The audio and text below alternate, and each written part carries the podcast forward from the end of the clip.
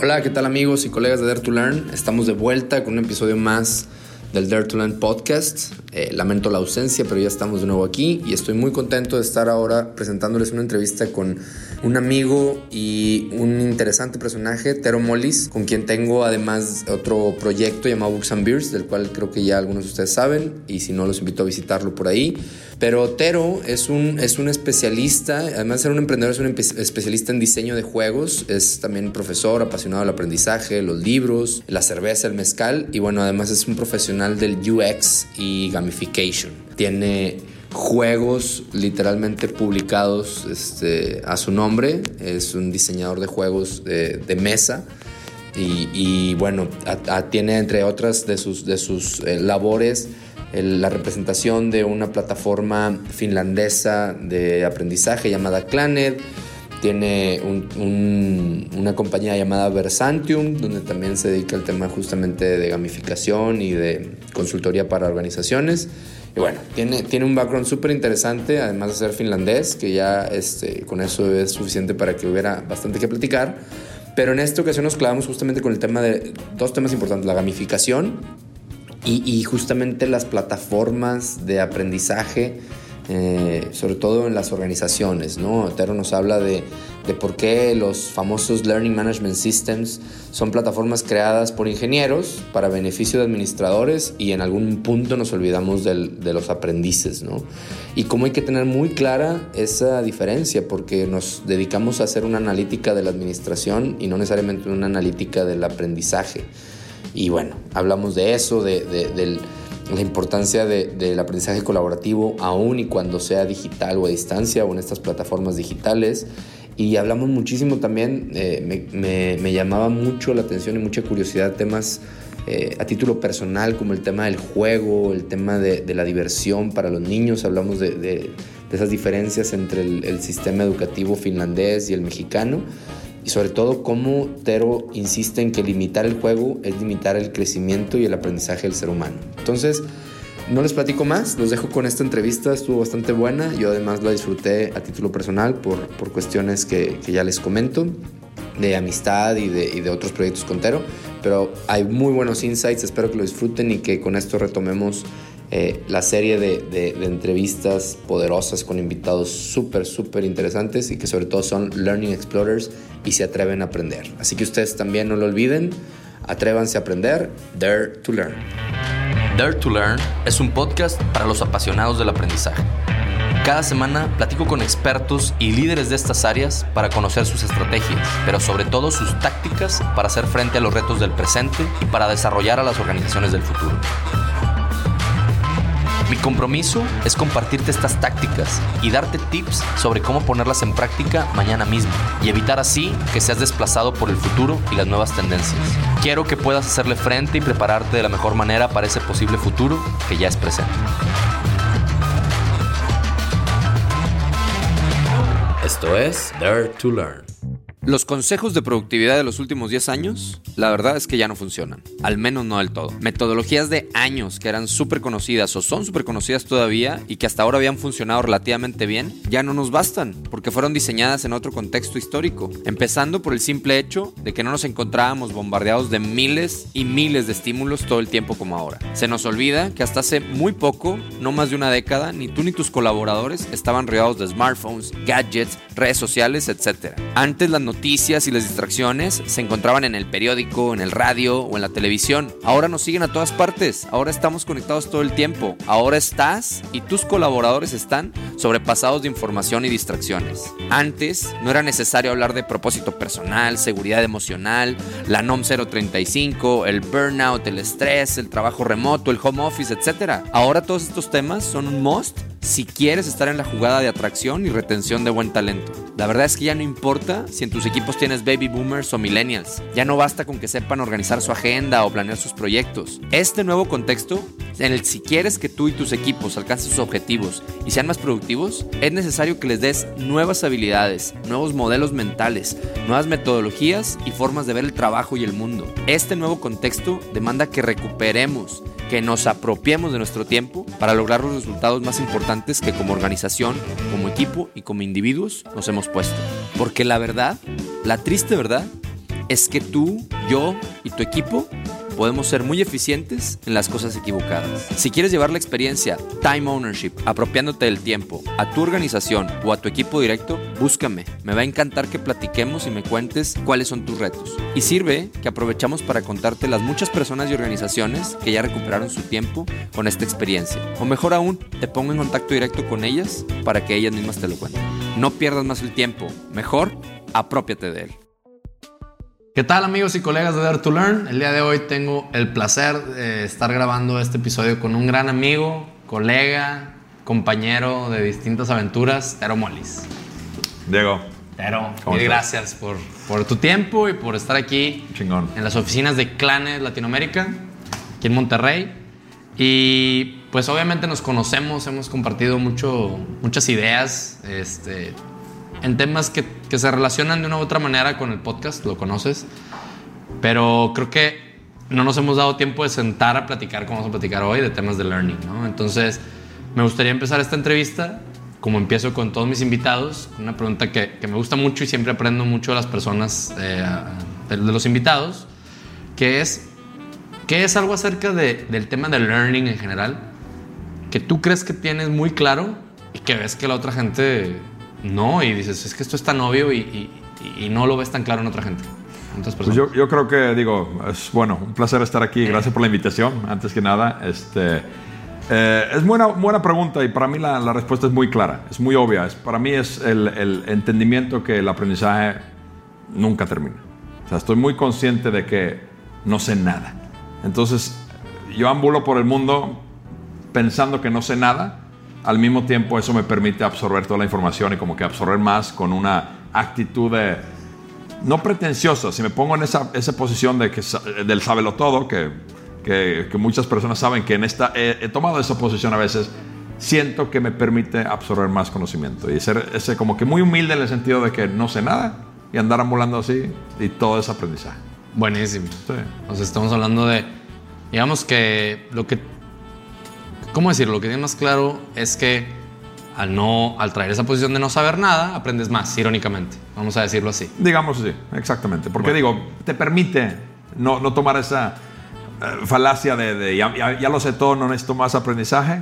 En lugar lo, lo haces al revés, es decir, pues asumo, pretendo que no sé nada y así todo puede ser aprendizaje. Entonces, Buenísimo. Digo, Me encanta. Bien, bien. Está padre esa, esa manera de resumirlo. Oye, Tero, y a ver, yo sé que, que, tu trayectoria es muy serendipitus, me, me encanta cómo hemos ido platicando de, de, dónde, cómo estás aquí el día de hoy, ¿no? Y cómo nos conocimos. Pero podrías así, para la gente que no te conoce, ¿qué, cuál, ¿cuál ha sido esa trayectoria? ¿Cómo la resumes cuando te pregunta qué onda, qué haces? Y por qué estamos hablando ahorita, lo que vamos a hablar del tema de learning, muy enfocado al tema de, de plataformas, pero ¿Cuál es tu respuesta en los cocktail parties a eso? es buena pregunta. Depende del cocktail party, literalmente. O sea, algunos eh, me encanta presentarme como un diseñador de juegos, okay. porque es una de mis pasiones grandes y es algo que la gente no, no esperaba escuchar normalmente. Claro. Este, eh, pero, pues sí, o sea, ¿dónde, ¿cómo he llegado a esto? Es porque pues tengo un interés en, en aprendizaje. Tengo, o sea, es algo que creo que personas como tú, como yo y muchas otras, y esperamos que todo el mundo tenga este sensación de querer saber más y querer aprender más cosas. Y, eso me conllevó hace años a, pues empezar a trabajar con, con, el área de aprendizaje en el sentido de, primero como profesor invitado en algunas universidades y me encantó y empecé a meterme más en el tema de aprendizaje. Y eventualmente pues me topé con, una plataforma digital que, que, me llamó la atención. Se había usado muchos en el pasado, pero este me llamó la atención y literalmente fui, como es mi estilo, fui a tocar la puerta y decir, hola, no me conocen, pero soy tal y quiero representarlos en, en América Latina. Entonces, pues, long story short, aquí estoy representándolos en América Latina. Entonces, es algo que me permite ser parte de una industria en fuerte crecimiento y muy importante sin tener que ser o haber estudiado ocho años para tener una carrera en esto o haber, o sea, como que es un atajo de una manera de entrar a un mundo que me, me encanta y me apasiona. Y eso lo he aplicado a muchos otros temas también. La misma industria la cerveza artesanal o cualquier otra industria es buscar la manera cómo puedes ser parte de sin tener que a lo mejor tomar la ruta clásica, larga, tradicional. Está buenísimo, con madre, porque además, eh, para, algo que no saben a lo mejor ahorita los que nos están viendo o escuchando es que además traes un tema de, de paisajismo ¿no? y jardinería. Hablando de Master of, ¿cómo se dice? Jack of all, trades. ¿no? Y, sabes por qué ahorita me acordé? Porque Marlene Hernández en su episodio nos habló de los líderes como jardineros. Está buenísimo eso, se los recomiendo si no han escuchado el podcast de Marlene. O sea que un jardinero trata a las flores diferente porque cada, cada flor necesita un tratado distinto. Entonces un líder tiene que ver hacia sus colaboradores. Y dije, ah, mira, Tero, fue, Tero es paisajista de jardín, o sea, a lo mejor algo tiene que decir de esto, ¿no? Paisajista inventado, a lo mejor tiene que ser, esperemos que tenga una razón más profunda de ser, yo realmente me inventé como paisajista porque pues uno necesitaba el dinero eh, y, segundo porque era algo que me encantó, o sea, yo realmente tengo que mencionar lo que, que el placer de estar yo excavando un, hueco con una pala en Guadalupe, implantando árboles, era algo que la gente que pasaba nunca había visto. Ya. Entonces me dio, me encantó romper esos paradigmas de, literalmente, ser el hombre blanco excavando una pala, un hueco en un, estacionamiento y, era algo que nunca habían visto y me encantó esa posibilidad de romper esa, esos, estereotipos un poco. ¿no? Buenísimo y además digo, eh, como tuve la oportunidad de visitar tu, tu, casa y esa parte que tienes ahí de tu terraza con tu jardín. O sea, creo, que, creo que hay algo detrás ahí de las analogías de jardín. Ya estoy empezando a encontrar ahí conexiones con learning. Pero bueno, dato curioso. Oye, y a ver, ya más eh, hablando de, lo que mencionabas ahorita, el tema de gamification. Antes de entrar a la plataforma que mencionabas, que es Clanet, que ahorita vamos a hablar de eso, tu, tu perfil de game designer ¿Qué oportunidades ves en el game? Como, las conexiones oportunidades entre el game designer, que ahorita está muy de moda la palabra gamification, pero yo lo. Me pasa mucho que las palabras de moda se, se malentienden, se desvirtúan. ¿Tú, tú, ¿Cómo las conectas? ¿Cómo conectas el tema de gamification, learning? Eh, ¿Qué tendencias ves? Háblanos un poquito de ese tema. Digo, realmente el, tema de juego eh, como concepto, pues, eh, digo, todos lo pueden buscar en, en Google Earth o Wikipedia qué significa el juego, el concepto de game, pero para mí es algo que, que para mí el juego tiene que darte alegría. O sea, para mí se, se, consolida en todo eso. Tiene que divertirte, tiene que ser algo placentero, algo positivo. Que parece algo obvio y no necesariamente es a veces. ¿no? pues no lo es. Hay muchos juegos en el mundo, juegos de mesa, videojuegos o dinámicas de juego. Tenemos las personas que pueden ser hasta mortales, realmente pueden ser muy pesados y estresantes. Pero no me refiero a esos juegos, me refiero a un juego que haces por placer. Okay. O sea, se supone que un juego es un concepto que, que tú eliges hacer para competir o acumular una, una, ganancia, puntos, lo que sea, para divertirte. Realmente el propósito del juego es divertirte. Y este juego para mí lo puedes implementar en cualquier, cualquier lado, en cualquier cosa. Puedes tomar un proceso de trabajo y convertirlo en juego. No es decir que si yo tengo que archivar estos papeles en, eh, de punto A a punto B, voy a hacerlo cantando y bailando o, haciendo los papeles de avión y tirándolos al, huequito, pero ¿por qué no? También se podría. Se trata de buscar una manera de algo en el medio, algo que se puede adaptar y se puede implementar de manera fácil, pero que hace de un proceso tedioso más divertido o sea, ese es el principio detrás de gamification. Algo aburrido, hacerlo divertido. No, o algo divertido, hacerlo más, divertido. O algo que, que, que, sea repetitivo, hacerlo menos repetitivo. O sea, también tiene muchos puntos de vista, puedes hacerlo. También gamification puede significar simplemente hacerlo más disruptivo, hacerlo un proceso diferente. O, sea, un tema de un challenge también lo puedes gamificar. Puede ser, digo, se puede ver de muchas maneras, lo puedes aplicar y como dices, el tema de cómo lo entiende la gente. O sea, la gente no entiende qué, qué significa, es como innovación hace 15 años o eh, transición digital hoy día, pues realmente la gente habla de las palabras, pero cuando les preguntas qué significa, explícamelo, pues muy poco conocimiento tiene. O cada quien entiende lo que quiere. O cada, exactamente. Entonces es parte de eso. Tiene pero, que ver. pero entonces dirías que lo, lo, que el tronco común es diversión. O sea, es, que para mí, para, mí, nuevamente, para mí esa es, opinión mía y, y, no, si todo, todo el mundo quiere opinar otra cosa, adelante. Pero para mí es, es hacerlo divertido, que te dé alegría, que te haga sonreír, si no afuera, por lo menos adentro. Y, y, ese es el propósito del juego. Buenísimo. Y sabes que, nomás para, creo que toda la gente que nos, o mucha gente que nos está escuchando, yo particularmente caí en el sesgo de cuando me dijiste, soy game designer, tu mente se va inmediatamente a gaming, al, gaming de, videojuegos, ¿no? O sea, creo que está tan de moda y, todo es el cómo gamificamos en línea y cómo hacemos Candy Crush. Como dijiste, no, no, o sea, yo diseño juegos de todo lo que quieras y de mesa y de colaboradores y, físicamente en, un, juego interactivo de personas con personas. Dije, ah, cabrón, claro. O sea, normalmente, por como está tan, tan en boga, pues te vas para allá, ¿no? Y creo que eso es muy importante entenderlo para, para no prostituir el concepto otra vez, ¿no? Y me llama mucho la atención y, y, y, es la invitación que le quiero hacer a la gente que nos escuche, de, oye, tú puedes hacer un juego en, con, con, tu grupo de colaboradores con una hoja y un papel, no sé, una cosa. No, no, Ni siquiera necesitas un papel si no quieres. O sea, todo, se puede, todo se puede convertir en juego. Y lo que mencionas de, de, un diseñador de juegos de videojuegos y un diseñador de juegos de board games, juegos de mesa, yo sí soy del old school, o sea, tengo más de 35 años de experiencia diseñando juegos de mesa y para mí es de las cosas más difíciles que sé hacer. Por eso lo amo, porque es no solo es diseñar un juego, o sea, empacar un juego y venderlo en una tienda, o sea, literalmente tienes que perfeccionarlo a un nivel suficiente. Y volvemos al tema de nunca es perfecto. Good enough. Good enough. Pero lo tienes que poner en celofán. Un videojuego, la gran diferencia es que un videojuego lo publicas y si no está bueno, lo puedes cambiar. Lo editas. Lo editas. le ah, cambias el código. Un, board game, lo cierras en una caja, lo pones en la tienda.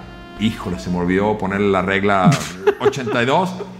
bailaste, bailaste. Y esa es literalmente la gran diferencia. Entonces, yo respeto mucho los diseñadores de juegos de mesa, un poco menos a los diseñadores de, de, juegos de videojuegos, porque tienen esta percepción de no tener que hacerlo perfecto. Porque saben que tienen un backdoor, tienen un escape de válvula de seguridad que los permite corregir su error fatal. Qué buena está esa, porque debe, y bueno, me imagino que hasta en los board games o, digamos este, juegos de, interactivos que necesitas unas reglas y todo, ha de haber ahorita ya una manera de, editar un poco más fácil, pero definitivamente el nivel esperado de calidad es mucho más alto. Claro, no, todo, todo juego debe tener reglas. O esa es una, una regla del concepto de juego, es que cada juego tiene que tener una regla. Es decir, jugamos eh, piedra, papel, tijera, pues la regla es esto, y tú haces esto, y yo hago esto, y es una regla. Entonces, un juego también, una definición, parte de la definición es que tiene que tener algún tipo de regla. Oye, no, no se, debe llamar juego, es una actividad.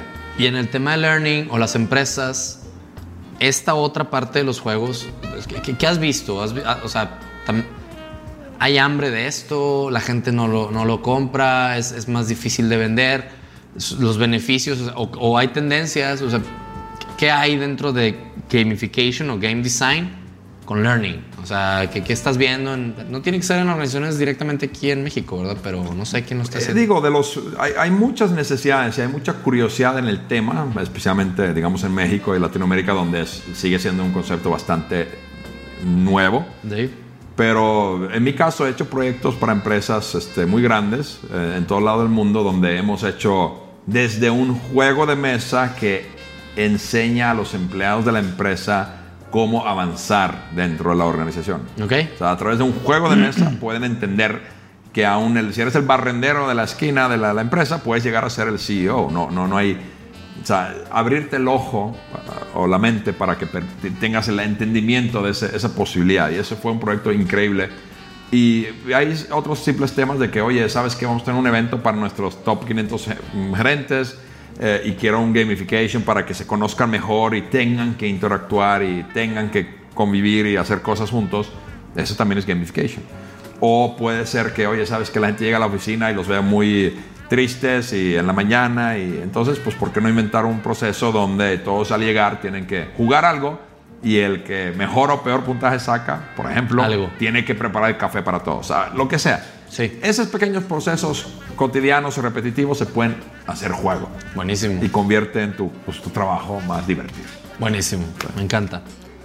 Y bueno, brincando al otro gran tema de, del día de hoy, esta conversación es el tema de, de Planet, las plataformas, que bueno, podríamos hablar de los juegos y las plataformas y su conexión también, pero eh, vamos a hablar un poquito de las plataformas y una pregunta que se me ocurrió ahorita que, que, decías que cuando, cómo conociste Planet, cómo te gustó. Es una compañía que se dice finlandesa o finesa? Finlandesa. Finlandesa. Y algo, una pregunta curiosa, ahora sí que egoísta, es ¿qué, onda con todo ese tema del, modelo educativo finlandés? O sea, ¿por qué es tan famoso? ¿Te tocó vivirlo a ti? ¿Es algo medio nuevo? O sea, es, son como la punta de lanza y el benchmark, ¿no? Y te llegan los videos de que los niños en Finlandia, no sé qué, y, o sea, y en Finlandia esto, son un benchmark muy cañón. No sé si, si hay algo detrás de, de esta plataforma Clanet de eso, ¿no? Eh, sí, digo, antes de hablar, hablar de Clanet, pues este, digo, en, en, términos de la educación finlandesa, sí hay mucha verdad atrás de eso. O sea, realmente yo, yo fui producto de la escuela primaria, secundaria, high school de, de Finlandia y yo no me acuerdo haber tenido mucha tarea, no me acuerdo haber tenido que trabajar muchísimo para aprender y, tampoco mis compañeros. O era una, una parte, un aprendizaje fluido, divertido, había muchas actividades alternas a solo estudiar. Y, pero al final, cuando ya fuimos a college fuera de Finlandia y estuvimos varios finlandeses en, el mismo, en la misma universidad, y, conocimos a otras 30 nacionalidades que estaban ahí representados, nos dimos cuenta que sí sabíamos más de matemática, de geografía, de historia, de religiones, de cualquier tema, teníamos un conocimiento más amplio que los demás, de básico, y eso nos sorprendió mucho, lo hablamos mucho de darnos cuenta de que, a ver, espérame, yo a lo mejor soy el más listillo y estudié mucho, pero tú no, o al revés, entonces aún así, entre nosotros los finlandeses, aunque nuestros niveles fueron diferentes entre nos, si nos comparamos con los demás, todos estamos en otro nivel. Y fue muy impresionante darnos cuenta de esto. ¿Y por qué funciona? Porque Finlandia lleva 50 años probando modelos.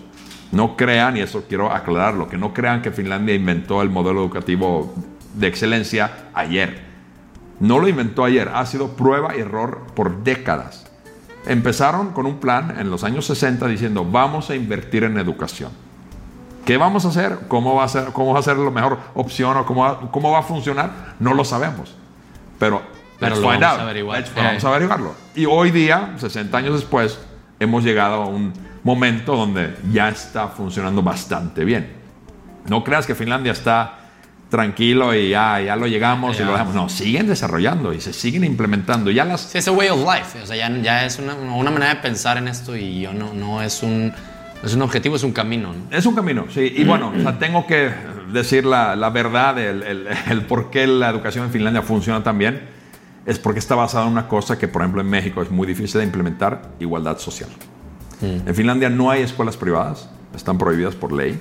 Entonces eso significa que la persona más rica del país y la más pobre van a la misma escuela. Se define por zona. Donde vives, la más cercana escuela es tu escuela. Te guste o no, ahí vas a ir. Entonces reciben la misma educación, se conocen, se enamoran y la riqueza se balancea. Entonces, a largo plazo, la sociedad se convierte en algo balanceado. Balanceado. Wow. Igual. Entonces, ese realmente es el secreto detrás de por qué funciona tan bien. Pero eso también se construyó. O sea, en los años 40, después de la Segunda Guerra Mundial, Finlandia fue un país tercermundista. Pobre. Pero pobre, pobre de pobre. ¿Neta? No sabía eso. Sí. Fue el único país del mundo que pagó su deuda de guerra.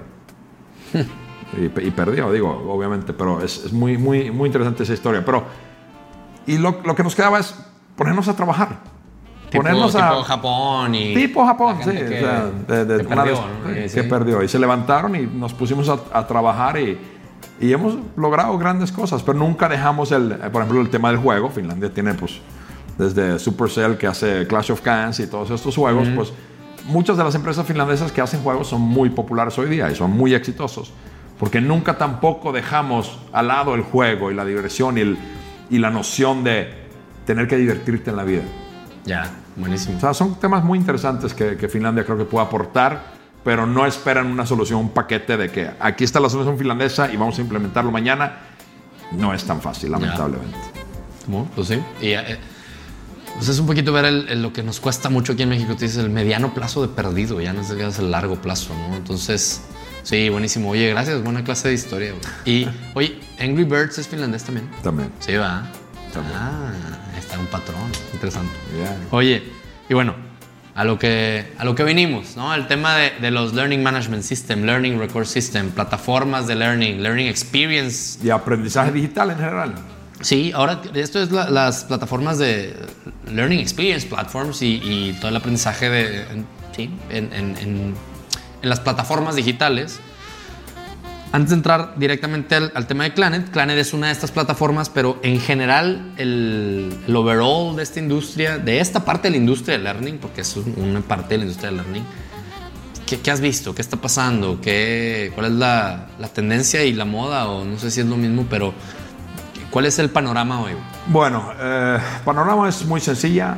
Todas las cosas se están moviendo a lo digital.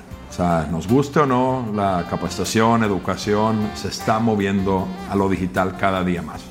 Y tenemos que subirnos a bordo, tenemos que estar a, entender que si no nos estamos poniendo las pilas y haciendo esa transición muy pronto, vamos a quedarnos muy atrás como empresas.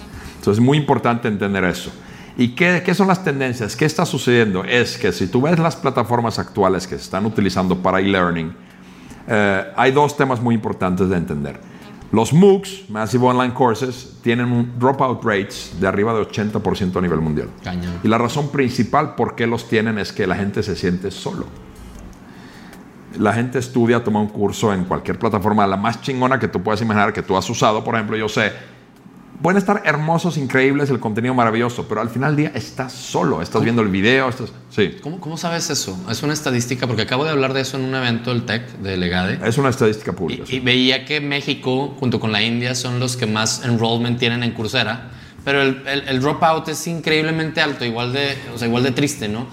Y yo, ¿sabes cuál fue mi conclusión totalmente sesgada? Es, es que nos encanta todo fácil, güey. O sea, nos encanta tan... Creemos de que, ah, un cursito y, ya cuando te ves que necesita esfuerzo, pues te sales. Esa es una percepción. Lo que te estás diciendo, qué, fregón que haya estadística detrás de eso. Porque lo hay, sí. Esto está basado en, ciencia pura, estudios puros. No lo estoy inventando yo. Está con madre ese Está con madre. Y esa es la, razón número uno. De la que tú dices que se percibe difícil o que sea, es también una de las razones. Pero la número uno definitivamente es que la gente se siente solo. O sea, tú estás tomando tu curso en Coursera, y ya que va por el módulo número 5, ya es más información nomás que tienes que asumir y grabar y guardar en tu mente. ¿Y, luego qué? No vas a aprender de esta manera. Y la, la, ciencia pedagógica finlandesa nos ha mostrado a través de estos 60 años que el aprendizaje sucede a través de cosas como aprendizaje social, aprendizaje colaborativo, conversaciones contextuales, free flow, andamiaje, o sea, cognitivo. Esos temas son cosas que realmente deberían ser el corazón del aprendizaje digital especialmente, pero de cualquier organización. O sea, Finlandia los usa muy, exitosamente. Entonces yo pregunto e invito a todas las organizaciones que quieren capacitar a su gente, escuelas que quieren educar a sus estudiantes, es entender qué están haciendo. Si realmente están basándose en temas administrativos o de control o de negocio, o realmente quieren que alguien aprenda algo. Entonces, para mí, estas plataformas actuales, los LMS, que ya por su nombre te lo dicen todos, son Learning Management Systems, son plataformas administrativas. Son plataformas creadas por ingenieros para el beneficio de administradores. Y plataformas como Clanet son pioneros en crear plataformas que son creadas por educadores para el beneficio de los aprendices. Y esto es locamente nuevo y disruptivo. Suena, suena absurdamente obvio. Pero en algún momento en los Absurdamente obvio, y es que, pero es verdad. Sí, pero se perdió. La noción de estas plataformas e-learning, se perdió en algún momento la noción de que alguien aprenda algo. No más es importante vender, mm, administrar, manage, manage, manage. Para que el, la empresa pueda palomear, decir, ya entraron mil personas a mi curso, check. Ahí terminó. Y lo que nadie preguntó es que si alguien aprendió algo. Sí, es, totalmente. Y es el, yo le llamo el santo grial. Me han escuchado esto muchas veces en el podcast de, oye, vayamos por el return on learning, el return on actions. O sea, es, es el return on numbers, cold numbers que no dicen nada. Y bueno, oye, buenísimo, buenísimo el insight de, de, la soledad. En el, yo lo he vivido.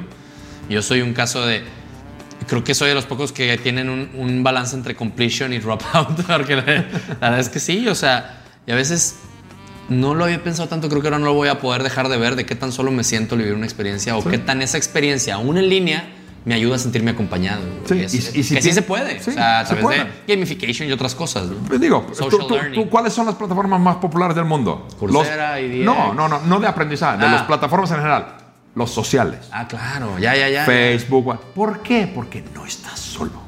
Ya. Y es muy rápido, ¿lo entiendes? Es compartes, likes, comentas, todo eso. ¿Por qué no aplicarlo al aprendizaje? es lo que, y eso es lo que hemos hecho, por ejemplo, en Finlandia y con Clan. Decía que, es que lo que acabas de decir, y lo, ahora lo traigo muy fresco, porque también a René Lankenau, que lo invitamos a este podcast, en uno de sus artículos, digo, y esto lo escucho en muchos lados, pero lo, lo, articuló muy bien, dijo, cuando viene gente a hacerme pitch de, aplicaciones y que andan buscando venture capital, dice, oye, y, ya pensaste en esto, principalmente hablando de UX, ¿no? Y ellos dicen, no, es que yo no estoy compitiendo con Uber, yo no estoy compitiendo con Facebook, yo no estoy compitiendo con Instagram. Tú crees que no estás compitiendo con ellos. Pero tu usuario, güey, fuera de, fuera de tu mundito, es un consumer, güey. O sea, es, un humano que consume lo, lo, mismo que tú consumes en Spotify. En, o sea, la rapidez, la agilidad, la comodidad, el, no, el, el, el freemium tú estás compitiendo contra esas plataformas no por el servicio, sino por la experiencia. Claro. Y, o por el simple hecho de que tu capacidad de tu celular no puedes descargar otra aplicación porque tu memoria está llena. Sí. Y eso es, por ejemplo, digo, yo tengo una app también y, y, en, ese, nuestro caso, nuestro peor enemigo es que, ay, me encanta, pero tuve que sacar en mi celular porque no, no cupo. Ya. Entonces, ese tipo de temas que son totalmente fuera de la caja, que jamás considerarías sin tener experiencia en la industria, son los que a lo mejor te pueden retar. Entonces todos esos pensamientos diferentes, disruptivos, fuera de la caja, son los que realmente necesitamos hacernos hoy día y, cuestionarlos para que podamos ser exitosos y avanzar. Porque si nos basamos en el viejo metodología y la, vieja manera de hacer las cosas o la, manera de siempre haber hecho las cosas así, lo vamos a fallar y vamos a quedar muy, muy mal. Y lo que yo estoy viendo en la industria, igual seguramente lo estás viendo, que tiene que, o sea, lo de la vieja metodología, o sea, me acordé de eso porque mucho de lo que leo, de lo que veo, es, ha, habido muchos mergers and acquisitions de plataformas, porque sigues necesitando el management, o sea, tiene que existir. El, tema es que está mal entendido que creías que con management tenías el user experience. Ahora necesitas también data analytics y hay empresas exclusivamente Watershed que, y otras que son de Learning Record System y Data Analytics. Y luego está el User Experience, que es el front end, donde creo que entra Clanes muy bien y otras compañías. Y lo que veo es que se están adquiriendo. Veo una resistencia en las, en las compañías grandotas como SAP, Oracle, eh, Saba, que como su business está en otras cosas, como que muchos clientes, estoy seguro, y eso también lo leía, se van con, la, con el less friction road, ¿no? Pues ya tengo Oracle para todo lo demás, ya tengo SAP para todo lo demás, ya tengo SAP para todo lo demás. Ah, pues tráetelos para esto. Y, y, y estas empresas no son especialistas en todo el funnel, güey, el funnel de experiencia. Entonces, yo veo, al menos leo y escucho que deberías de estar abierto a tener plataformas conviviendo, como se conecta Facebook con Instagram y con Twitter y con, o sea, una multiplataforma en, tu experiencia. ¿Qué, tan, ¿Qué opinas de eso, Porque no sé si está luego se sobrecomplica, o sea, no, ¿qué, Bueno, o sea, la respuesta muy sencilla, en mi opinión, para ese, ese, ese tema es que si tú ves casi cualquier plataforma de los grandes que mencionas hoy día, los analizas cinco minutos, vas a entender que tratan de ser todo para todos y terminan siendo nada para nada. Ya, pues, a eso me refería. Sí, sí, Entonces, lo que hay que hacer es enfocarse a lo tuyo. Y las empresas muy exitosas hoy día, alguien que te digo, Spotify, pues hace una cosa, hace música. Y no se ha metido todavía en que puedas chatear ahí ni nada. O créanme que les, se los han pinchado y, claro. y lo han pensado. Pero yo creo, en mi humilde opinión, el éxito, digamos, de plataformas de UX que tengan el UX amarrado bien y funcionan bien y, no tienen bugs y está, está funcionando, es que sea, venga a hacer lo que tiene que hacer. Entonces, en caso, por ejemplo, de Clanet, es que es una plataforma que se dedica exclusivamente al aprendizaje. No hace nada más. Oye, yo quiero una herramienta que haga eso.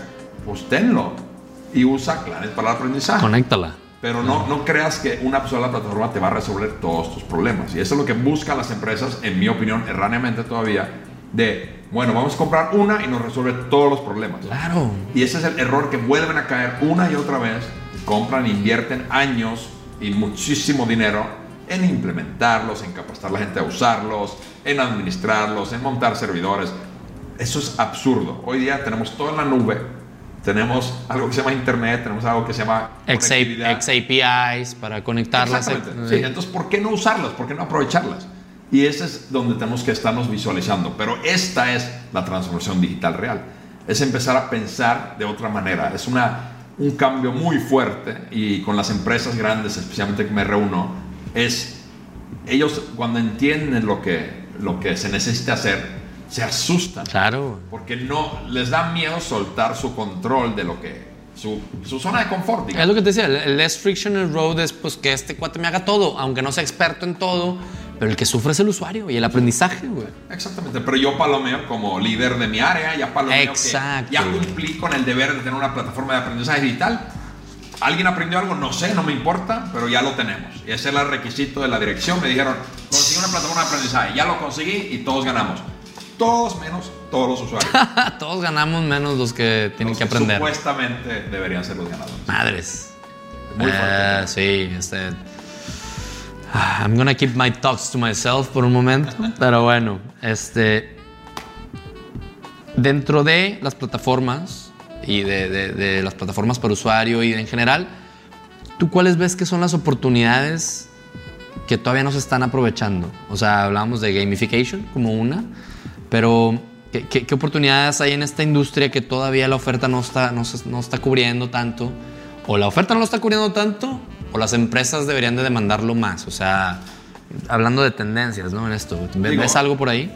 Digo, tendencias se habla mucho, la gente está muy ahorita de moda de realidad virtual y realidad aumentada y, todos estos temas que la gente como que se enfoca en estos, o inteligencia artificial. Sí. Y es un buen ejemplo, yo, yo reúno con gente, me, me reúno con gente y, y, hablamos de inteligencia artificial y muchas veces, y no, no exagero cuando digo que perciben que ya estamos en nivel Terminator. es decir, ya, oye, bueno, el Machine Learning viene a cortarme el pasto, ¿verdad? Y sabes, como que una percepción erránea de qué es capaz hacer la inteligencia artificial. Hoy Volviendo al tema de los términos que se vuelven famosos y la gente los habla como si supieran. Además, es lo mismo, pero la inteligencia artificial es un buen ejemplo. O sea, hoy día está muy limitado, puede ser muchas cosas, pero al final del día sigue siendo en pañales. Realidad aumentada, realidad virtual. Si no sé si alguna vez has usado Oculus, alguno de estos headsets. Sí. Después de los primeros dos minutos y medio, te duele la cabeza. Sí, you're done. You're done. Y, y si le preguntas al desarrollador, dice, sí, no le digas a nadie, pero todavía no hemos resuelto ese problema. O sea, esos temas, o sea, nadie los habla porque no les conviene a nadie mencionarlos públicamente. Y porque son flashy. Y son flashy y los stock prices goes up. Ese tipo de temas. Pero la tecnología va avanzando a increíble velocidad. Pero los temas en los que gente se enfoca mucho y las tendencias de, de moda son cosas todavía muy de fantasía. Entonces, ¿dónde podemos enfocarnos y deberíamos que ya funciona? Es analítica, data o sea, una empresa, una organización que necesita capacitar y necesita liderar la educación en cualquier forma, necesita y puede aferrar eso a data, a información analítica de aprendizaje. A ver, eso te iba a decir, porque acabamos de decir hace menos de no sé cuántos minutos que nos clavamos mucho con el número y que se nos olvida el aprendizaje esto que estás diciendo, o sea, ¿cuál es, la, cuál es el atenuante ahí? O... Ok, muy bien, y buena pregunta. Hay dos cosas, digamos, simplificando el tema. Hay analíticas de administración y analíticas de aprendizaje. A ver. Aquí es la gran diferencia. Entonces, todas las plataformas, por ejemplo, dicen en sus anuncios publicitarios, tenemos analíticas.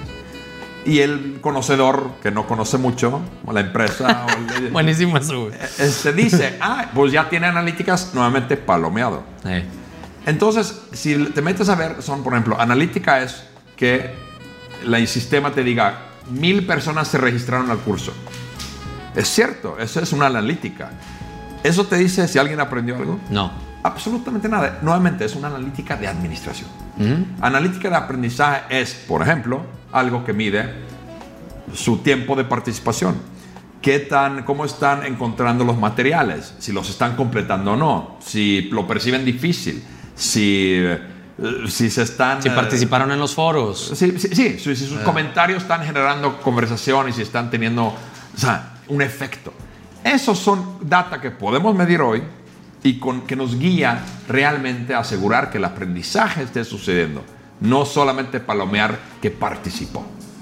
Esa es la gran diferencia. Entonces hay analítica de aprendizaje y analítica de, de administración y no los confundamos. Buenísimo, buenísimo. Eso es súper importante de entender esa división. Ok, entonces creo que estás hablando, o sea, digo, resumiendo, creo que es, ese es lo que ahorita valdría mucho la pena enfocar. Eso, eso es algo que ya se puede hacer hoy día, ya existe esa información, y hay maneras de sacarlo de los sistemas y no se está usando. O sea, cualquier organización que no se está dejando guiar por data, en mi opinión, está haciendo un grave error.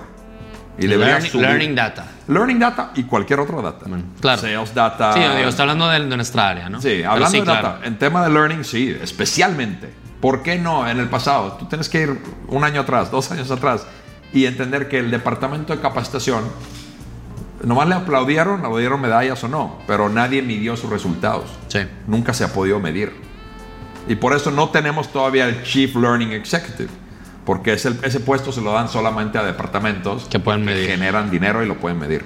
Revenue lines. Revenue lines, exactamente. está buenísimo eso, güey. ¿sí? Entonces, con analítica poderosa de un learning platform, como por ejemplo la de Planet, puedes linkearlo al éxito de ventas. Y finalmente puedes mostrar que la capacitación que di resulta en esta venta. Ya.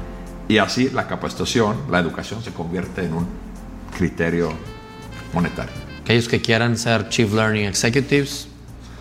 No sabía eso, güey, o no lo había pensado así. O sea, hace mucho sentido ahorita, pero eh, digamos que es un filtro para ser parte del CEO gang. Sí.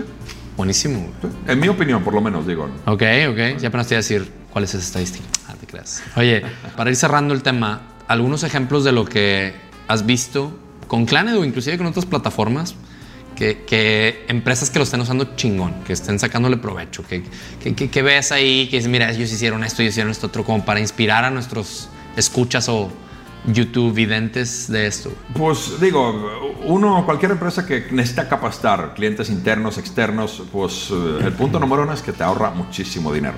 O sea, tener una plataforma digital que funciona bien y opera y la gente aprende pues te ahorra todos los viajes y te ahorra todas las... Uh, sí, sí, logistics.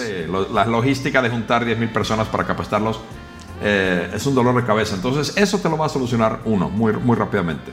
Eh, ¿Qué más te ayuda? Te ayuda pues dispersar información, puedes usarlo como herramienta de venta, puedes usarlo como herramienta de marketing. ¿Tienes ejemplos de empresas que lo estén haciendo como para, justamente lo que decías, de que ya estén cayendo en cuenta de ese de esa conexión con el, con el revenue line, o, sea, que, de tus clientes o en el mundo de clanes, no tiene que ser. Bueno, por ejemplo, bueno, uno de nuestros clientes es Naciones Unidas. Ok.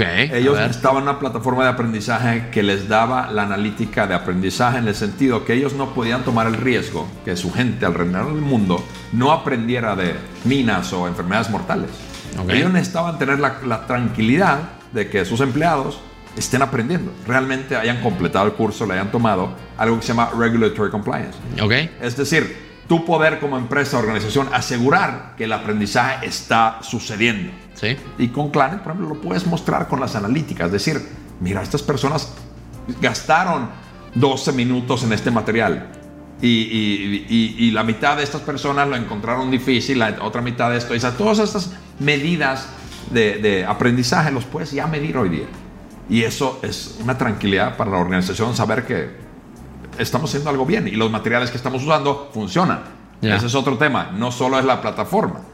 Es muy importante mencionar que tú puedes tener la mejor plataforma, puedes tener Rolls Royce de las plataformas digitales, pero si le subes basura, sí, se va a salir para su basura. Es como un Rolls Royce sin llantas, o peor todavía, sin conductor. Sí. Digo, menos que sea algo. Ah, automated, automated. Ya, ya, ya. Self-driven. Oye, eh, ¿Algún otro ejemplo que se te ocurra de lo de la así de esos, clientes que te sorprenden de güey, estos no sabíamos, nos sorprendieron hasta cómo le dieron uso a la plataforma? ¿Traes otro ejemplillo? Tengo un ejemplo, digo, eh, por ejemplo, una, una cadena de, de, abastecimientos eh, tienen miles de proveedores. Eh, y, y, yo les propuse usar Clane de la plataforma para capacitar a sus proveedores antes de contratarlos. Ya. ¿Qué tal si pudieras saber su nivel de compromiso, su nivel de, conocimiento, su nivel de ganas de aprender tus políticas y normativas y logística antes de que los elijas comprarlos? Porque normalmente es al revés. Los eliges y luego los tienes que capacitar. ¿no? Exactamente. y, hoy día y sale carísimo. Claro, si te equivocaste. O qué tal que en una empresa, qué tal si empiezas a capacitar a tus empleados antes del día de que empiecen a trabajar. Sí. Y eso la plataforma digital lo permite hacer. Y con las analíticas puedes ver su compromiso. ¿Y lo, hicieron, lo implementaron esto que acabas de decir? Sí, lo hemos hecho. ¿Sí? Sí, lo hemos hecho. Con madre. y eso, digo, y, y, cómo medirlo, pues los montos que ahorraste haciendo esto son masivos, importantes. Y eso le da credibilidad a un departamento como HR, como recursos humanos, porque ya puede presentar soluciones que ahorran dinero. Ya, por ejemplo. Entonces, hay muchas oportunidades de cómo se puede implementar. Y, y yo creo que el reto luego que sigue, también digo que siempre digo que es el holy grail de, de learning, el return on investment. Me pasaba con, con un, un, CFO de una de las plantas de Metalsa que me decía, está bien, me estás diciendo cuánto me vas a ahorrar, pero make your case por cuánto vas a traer, güey. O sea, y, y, estamos muy acostumbrados en RH que nuestro pitch es te voy a ahorrar logística, te voy a ahorrar lana, te voy a ahorrar dropouts, te voy... Sí, son ahorros, pero volviendo al tema del Chief Executive Officer, Chief Learning Executive Officer, vas a tener que también llevar ingresos, güey. O sea, no eres una línea de ahorros nada más. Y, es mucho el, mindset que tenemos. Entonces, no sé si has visto ejemplos de eso, güey. Ya también decir, y no nomás te ahorré, te traje, güey. Sí, no, sí se puede hacer. Con una plataforma digital buena, por ejemplo, la empresa donde trabajas y creas cursos de capacitación increíbles para tu, tu equipo y tu gente. ¿Por qué no tomar de eso y crear un curso que puedes vender en línea? Alex, afuera. Afuera, ¿por qué no? Claro, o sea, muchísimas eso. Y es con una plataforma digital muy fácil de hacer. Simplemente creas un curso y lo subes a la plataforma y, lo vendes, lo pones en Facebook un link y deposita aquí el dinero y listo. o sea, ya generas el dinero con algo que ya hiciste. O sea, un proceso que ya gastaste dinero en, que ya creaste. ¿Por qué no aprovecharlo a lo máximo? Claro. Y además es una herramienta de marketing. Claro, claro, claro. Estoy pensando en, empresas como Atlassian, que, tienen mucho tema de aprendizaje y lo, lo sacan al público y lo venden. Absolutamente. Y es la tendencia del futuro también. Yo creo que eso es, es, abrir ese conocimiento que tienen las empresas y las organizaciones, especialmente universidades. O sea, es increíble que todavía existan universidades que no estén compartiendo su conocimiento de manera muy abierta. Claro. Porque realmente lo que vamos a, a, Yale o vamos a Stanford es a comprar una diploma, ¿verdad? O sea, eso vas a comprar el diploma. el conocimiento está abierto. Sí. Sí, sí, de acuerdo. Y, bueno, esa es otra discusión completitita acerca de las universidades donde compras el diploma, pero hay unas donde tú compras relaciones y otras donde ni relaciones tienes, entonces ni vayas, ¿no? Pero hay otro tema, sí, no estoy pero de acuerdo. Bueno, luego le damos a ese. Y, y, también otro tema que luego vamos a hacer un segundo episodio, güey, porque ahorita que mencionaste las tendencias de free flow, eh, andamiaje, estaría muy padre que hiciéramos un episodio donde las desglosáramos, güey o sea, esas que, conversaciones contextuales como esta, creo que a eso te refieres, no sé, pero eh, I dare you to learn because quiero, quiero aprender de eso. I dare myself. Oye, muy bien, no, con gusto. Y bueno, para ir cerrando, tú como, como Learning Explorer, ¿cómo aprende Tero? Cuéntanos un poquito de... A veces, a veces cuesta ser, no ser este, farol de la calle, ¿no? Y oscuridad de la casa. O sea, ¿cómo aprendes tú? Yo aprendo, en mi opinión, digamos, si lo pienso, ahorita que lo pienso, eh, aprendo con dos cosas principalmente. Leyendo libros. Okay. Y libros de todo tipo. Realmente no tiene que ser libros de negocio, libros de self-help. No, no. Lee lo que leas, no importa. El simple hecho de que leyendo libros expandes tu vocabulario, eso ya te abre mil puertas. El simple hecho de que leer libros te ayude a corregir tu ortografía y escribir mejores emails. Eso ya es una súper educación, claro. súper aprendizaje. Leer libros ayuda en todos los niveles, esa es mi principal manera de aprender. La segunda es, la que mencioné, es mantener la mente abierta. Es decir, cuando era más joven, sí confieso y admito que me cerré mucho al aprendizaje, digamos, natural, porque, bueno, uno es un sablo todo a los 20 y, ah, sí, pues yo ya sé mejor. Pero yo creo que con la edad y con la capacidad de dejar ese control, te permite aprender cosas. Es decir, caminas en la calle y simplemente ves algo que te da curiosidad, a lo mejor entiendes y aprendes algo en ese momento, pero la mayoría de las veces es algo que lo cuestionas y luego lo investigas. Sí. O le preguntas a alguien, oye, digo, dime por qué las podcasts funcionan de esta manera. Ah, porque traemos este software. Ah, ya aprendí algo nuevo. Porque me dio curiosidad y permití cuestionarlo y ser abierto a esa recepción de información. Yo creo que el aprendizaje es muy natural. Para mí es muy, nomás déjate aprender y no tienes que hacer nada. buenísimo eso. Buenísimo, buenísimo. Muchas gracias. Este, últimas este, dos, dos preguntillas. ¿Cómo predicar en el día a día la importancia de aprender a otros? O sea, con el ejemplo, pero no sé, creo que lo que acabas de decir haciendo un podcast como este, pero tú, tú, sientes esa cruzada dentro de ti de que, güey, es que la raza tiene que querer más aprender y lo de los libros me parece un tema increíble porque la raza no lee, güey. Entonces... Se, ha caído mucho. Híjole, qué, difícil pregunta. O sea, ¿qué, qué hacer para que, que la gente... O sea, en Finlandia, ¿en qué momento se vuelve natural? O sea, hay, hay todo un una estrategia detrás de que la gente quiera aprender o, no? Digo, pues, Lo hay, pero realmente es tan natural, como dices, se fluye. Es decir, por ejemplo, nadie entra a la escuela hasta los siete años. Y, sí. Ah, y antes de los siete años, lo que nos dedicamos a hacer en Finlandia es jugar.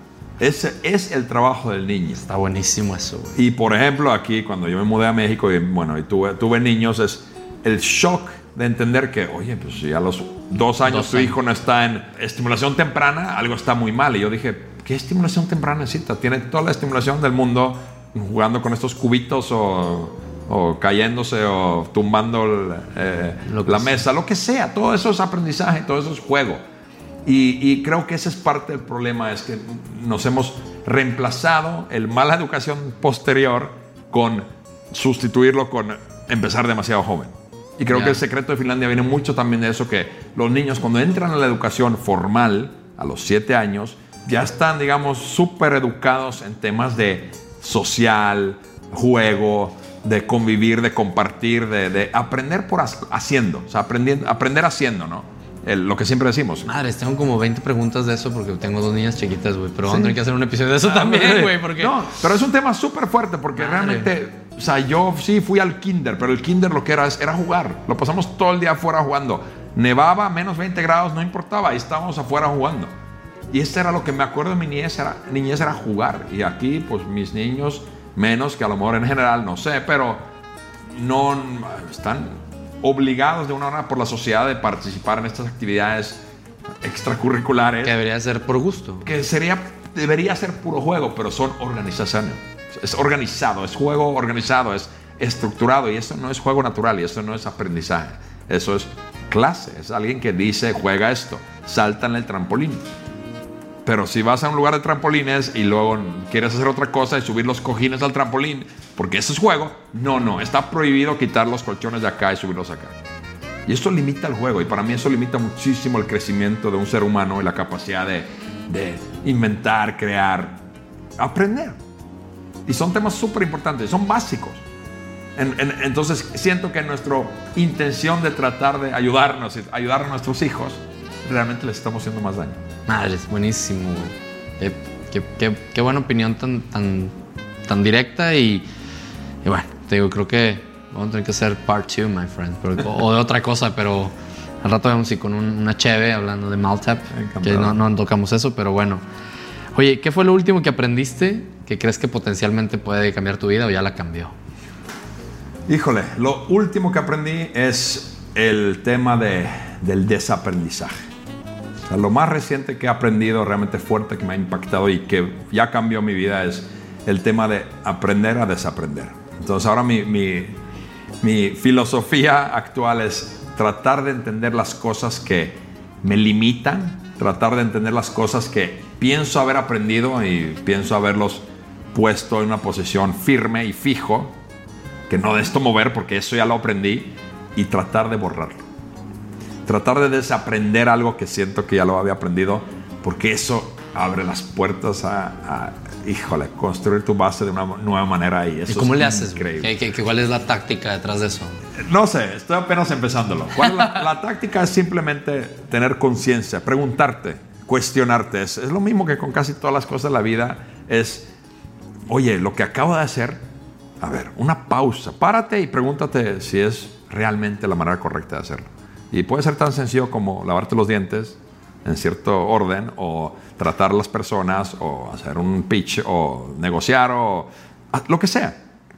Tómate un minuto al día a evaluar un proceso tuyo que haces, cualquiera sea. Algo madre, buenísimo el consejo. Sí, y, y párate un minuto, piensa, esta es la mejor manera de lavar los dientes o es porque así me lo enseñaron y nunca lo cuestioné. claro. Y cámbialo, borra tu conocimiento, invéntate uno nuevo si quieres o tienes miedo de inventarlo, googlea, consúltalo. consúltalo, pide ayuda, lee un libro, busca en internet, lo que sea, y aplica algo nuevo. Aprende una nueva manera de hacer, de hacer la misma cosa nuevamente. Y es tan sencillo como es. Y eso cambia la vida. Uno te va a liberar tiempo, te va a liberar muchas mañas y te va a liberar esa, te va a liberar esa creatividad que tienes adentro natural. y, te vas a divertir, güey. O hablando del juego, o sea, vuelve más emocionante tu día, güey. Yo creo que sí, yo creo que sí, sí. Buenísimo. Por último, ¿alguna recomendación de podcast, libro, hablando de libros, algo que nos recomiendes seguir? Híjole. Últimamente este es como... Bueno, digo, fuera de Dare to Learn, ya sabes que no, no, no escucho nada más, pero este... Este... Buenísimo, buenísimo. Ya, ya, gracias. ya, gracias, fue todo, sí, fue todo. Y aquí está no, ¿qué onda? Aquí está el sobre amarillo. Sí, sí.